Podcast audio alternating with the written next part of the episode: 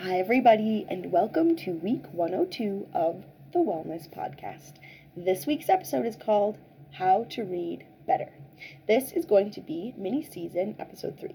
Mini season is on, the mini season is on metacognition and learning.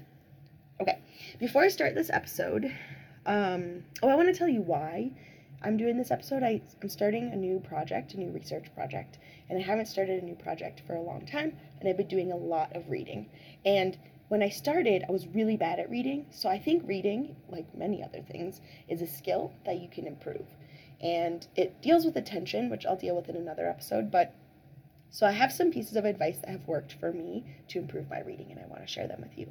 Okay, before I start this episode, keep in mind that the steps that I explain here are an ideal situation, meaning, like, if in reality you can only do one of these steps, one of the things that I'm going to talk about here, that can still help. Don't let the perfect be the enemy of the good. I think that's a quote from Gretchen Rubin, but I don't know if she got it from someone else. Anyway, just do the best you can, okay? So, before you start reading, this is like pre steps, okay?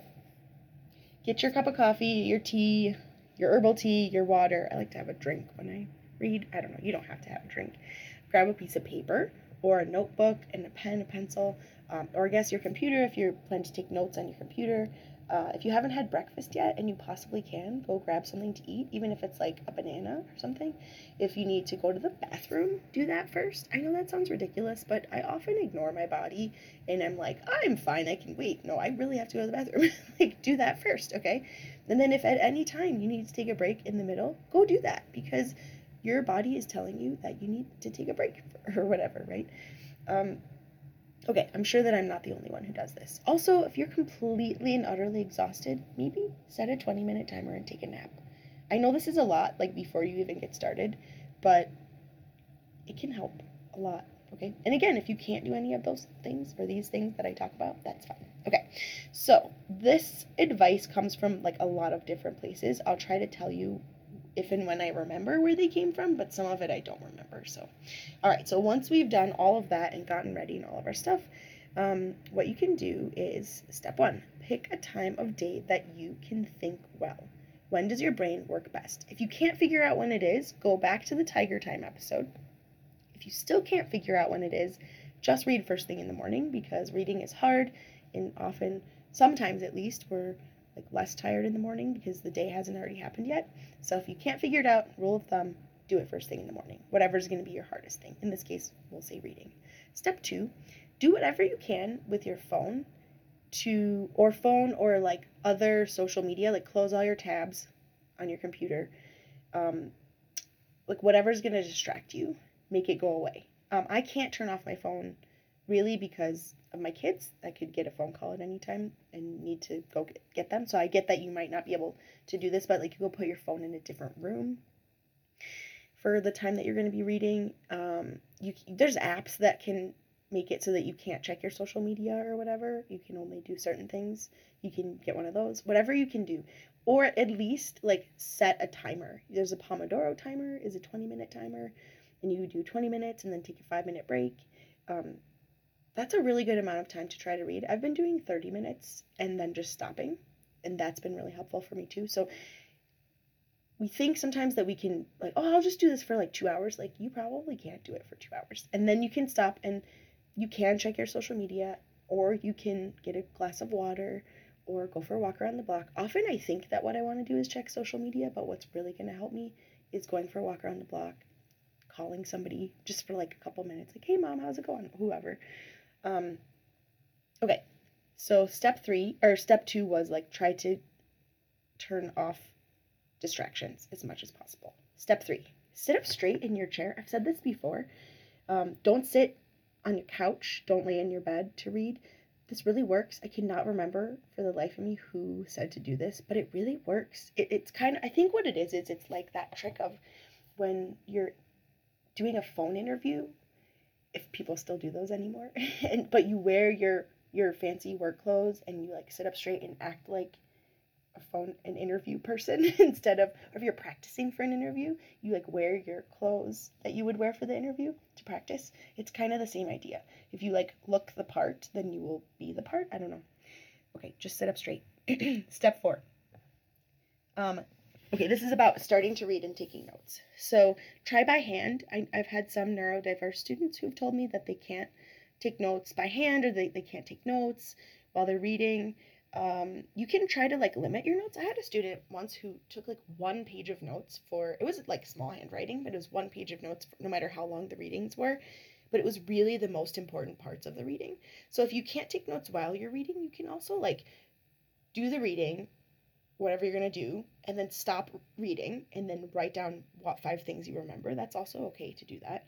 Um, you can take notes on the reading, depending on if you're it's a book that you're returning or not or an article or whatever. Um, if you can't take notes on the thing that you're reading, that's fine. But I also really recommend at least either writing during or after you're done. If you just read and don't take any notes, it's you're not going to remember. Um, yeah. Okay. So, for example, also some other things about while you're reading or writing. Um, like, okay, so if the section, look at the section title. So, if the section you're reading is called, for example, the fundamental difference hypothesis was a section that I read this week. Um, if by the end of the section you can't tell me what the fundamental difference hypothesis is, and maybe even like whether you agree with it or not based on what you've already learned in a class, this is like just real quick pause. This is for reading for not for fun. So reading for retaining information, reading for a class, or if you're doing research, or if you know you're trying to learn something new. So if you're reading for fun, feel free to like lay on the couch or whatever. That's fine. this is just if you're trying to learn something. Okay, so the fundamental difference hypothesis is not something you read for fun. um, not that I have anything wrong with it, but okay, if you can't tell me what that is and if you agree with it or not based on like evidence you've seen in class, then you need to go back and start that section again. So whatever the section title says, if by the end of that section you don't know what that is, you probably need to take a break, which brings us to step five.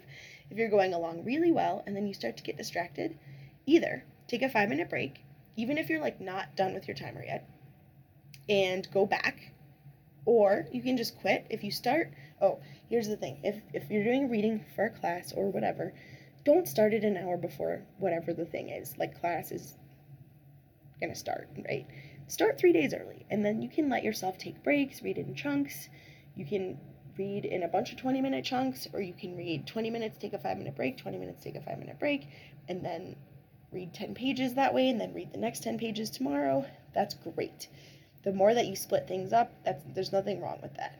Um, you can kind of slowly increase your attention by doing this also. Like the basically attention is also like a muscle, right? If you practice increasing your time slowly, you're going to get better at it, right? So don't expect yourself to be able to read for 3 hours in one sitting. Like I can't even read for 3 hours in one sitting now, depending on what I'm reading. Um, so if I really like it or if it's easy, sure, but not three hours, I don't think. So, okay, so give yourself breaks, um, know your limits, okay? And step six, if you have, okay, if you have a couple of minutes before you read or after you read or like just in your life, um, now I'm going to become this like crazy meditation guru. I've been doing it for a whole week now, every single day, even the weekends, just for 10, 10 to 13 minutes. I've been using the Calm app, and so their their stuff is like about 10, 10 minutes to 13 minutes long they they have free stuff. Um, you can also use YouTube videos. Uh, it helps me so much. So I'm like super obsessed. Step six is meditate if you can. But also, step six is mind body connection. Don't forget that if you're really upset, it's going to be really hard for you to read. Okay?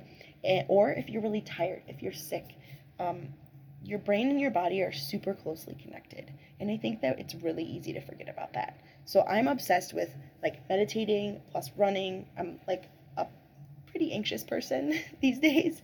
But if I do these things and sl- try to sleep enough, I know it's really, really hard. Um, but like if you can take care of your body and also um, your mental state, then everything that you do is gonna be just so much easier and better. It's it, if you talk to me and I can't answer a question, if you're like my student, and you ask me something and I'm like, oh, I can't remember that, it's probably because I've stopped running for a week. Um, yeah, so I highly recommend meditating and also exercise and sleep. I was talking to my son about this and I was like, what are the three most important things? And he was like, oh, food, sleep, and exercise. And I was like, yep, I've taught you all you need to know. All right, so Um, I know this was really long. Thank you for listening and have a great week. And I hope that everybody can work on reading a little bit better.